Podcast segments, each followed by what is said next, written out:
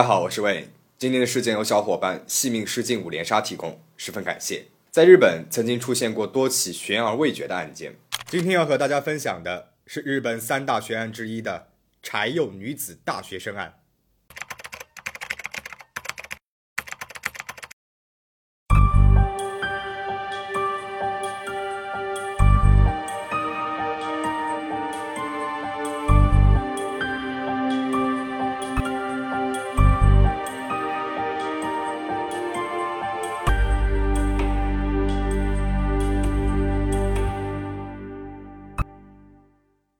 一九九六年九月九号这一天，东京的天气并不是很好，从早上开始就一直在下雨，到了中午，雨越下越大。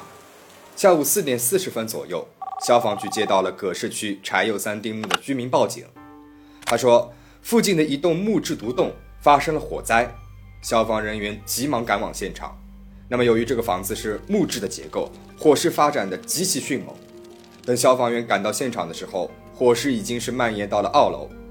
最终，消防员花了两个多小时的时间，终于是把火势给控制住了。随后，消防员对现场进行了确认，房间内部已经被严重烧毁。但是令他们感到吃惊的是，在二楼居然还有一位女性，而这位女性正是被烧毁房屋主人的小女儿，正在上大四的小林顺子。消防人员立即把人送往了医院，但遗憾的是，最终也没能够挽留住这位花季少女的生命。警方立即介入了调查，得知这位小林顺子原本计划在两天之后出发去美国留学的，本来可以有一个值得期待的未来，生命却在这一天永远的画上了句号。而案件发生的当天，小林顺子的父亲正好去了福岛出差，而姐姐呢也因为工作不在家。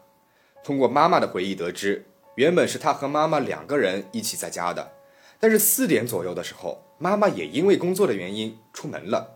那么出门的时候，还正好被下来的顺子看到了。顺子他随口问了一句：“啊，外面下这么大的雨，还要骑车出去吗？”妈妈说：“也不需要太久的时间，我就会回来的。”于是也没有锁上门，就留下了小林顺子一个人在家里面。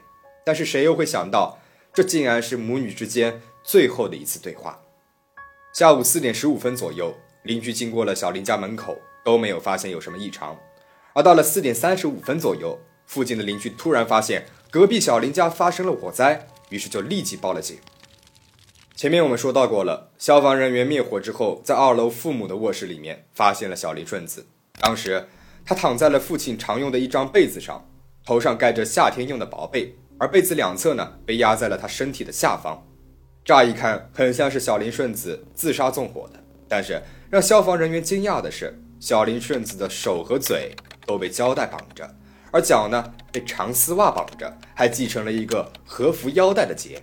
而且让小林顺子陷入昏迷的原因，其实并不是火灾，因为警方在他的脖子右侧发现了有六处刺伤，直达颈动脉，而且在他的手上也有很多处割伤的痕迹，在他的身上可以看到他激烈反抗的痕迹。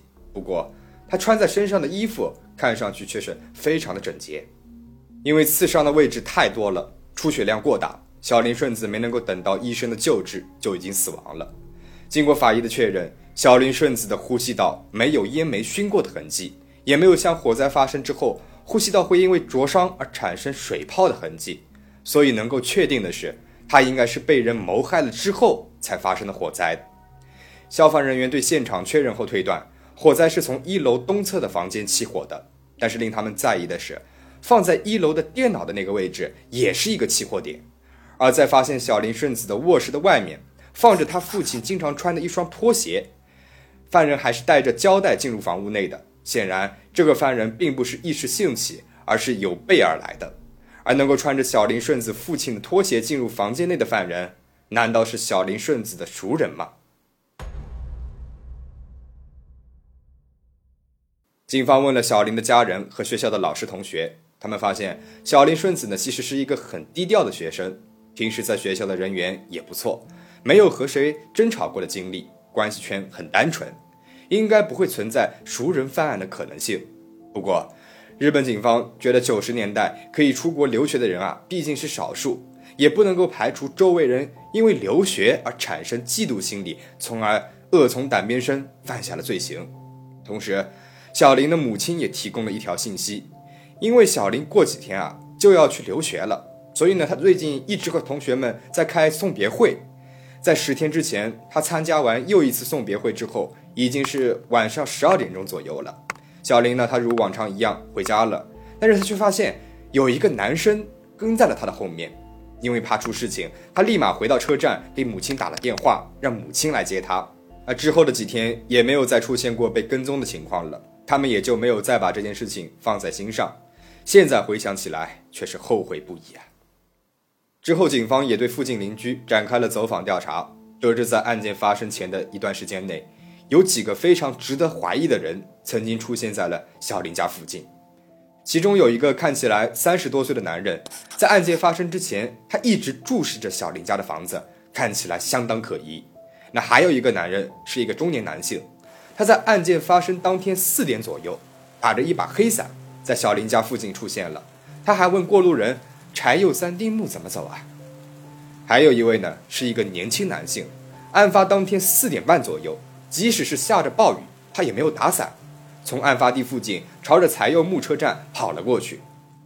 警察在现场也发现了一些证据，第一就是犯人所带来的那个胶带，胶带上面附着着不少的毛。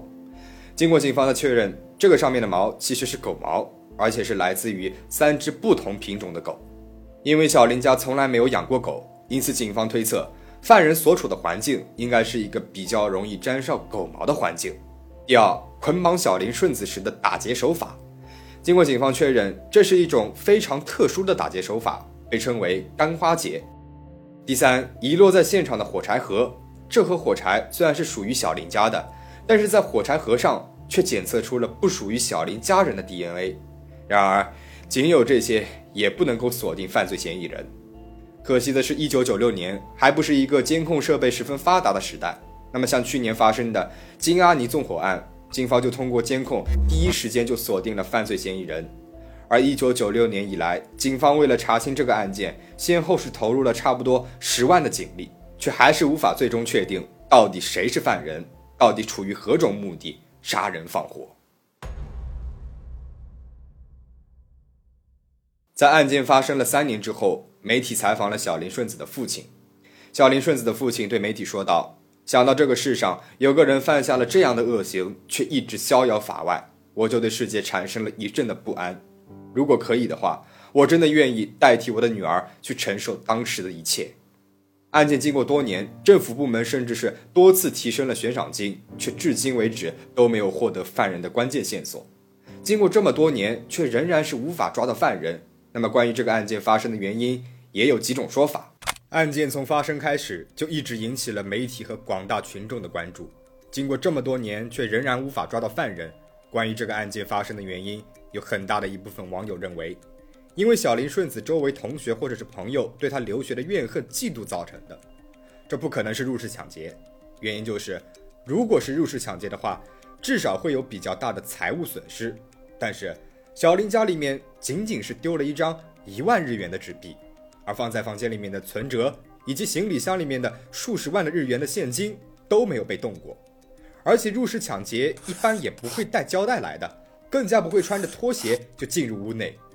而这个案子里面，警方还去了学校里面调查了小林顺子的同学、老师，但是一直得不到有效的信息。那有的网友就猜测了，有没有可能凶手就是小林顺子的同学呢？因为小林顺子他就读的上智大学，出于学校声誉的一个考虑，所以就强行动用了关系，将犯人的信息给保护了起来。当然，这一方面到底是不是真的，我们也无法得到验证了。不管是哪种说法，到目前为止都没有足够的证据能够去证明了，仅仅都只是一些网友根据现有的线索猜测的结果。我们也只能够期盼警方能够尽早的掌握关键线索，不让犯人逍遥法外。而从这个案件当中，我们也要吸取教训，不论在什么时候，害人之心不可有，防人之心不可无，一定要提高自己的安全防范意识。愿大家都能够平平安安的过好每一天，保持警惕，保持安全。我们下期再见。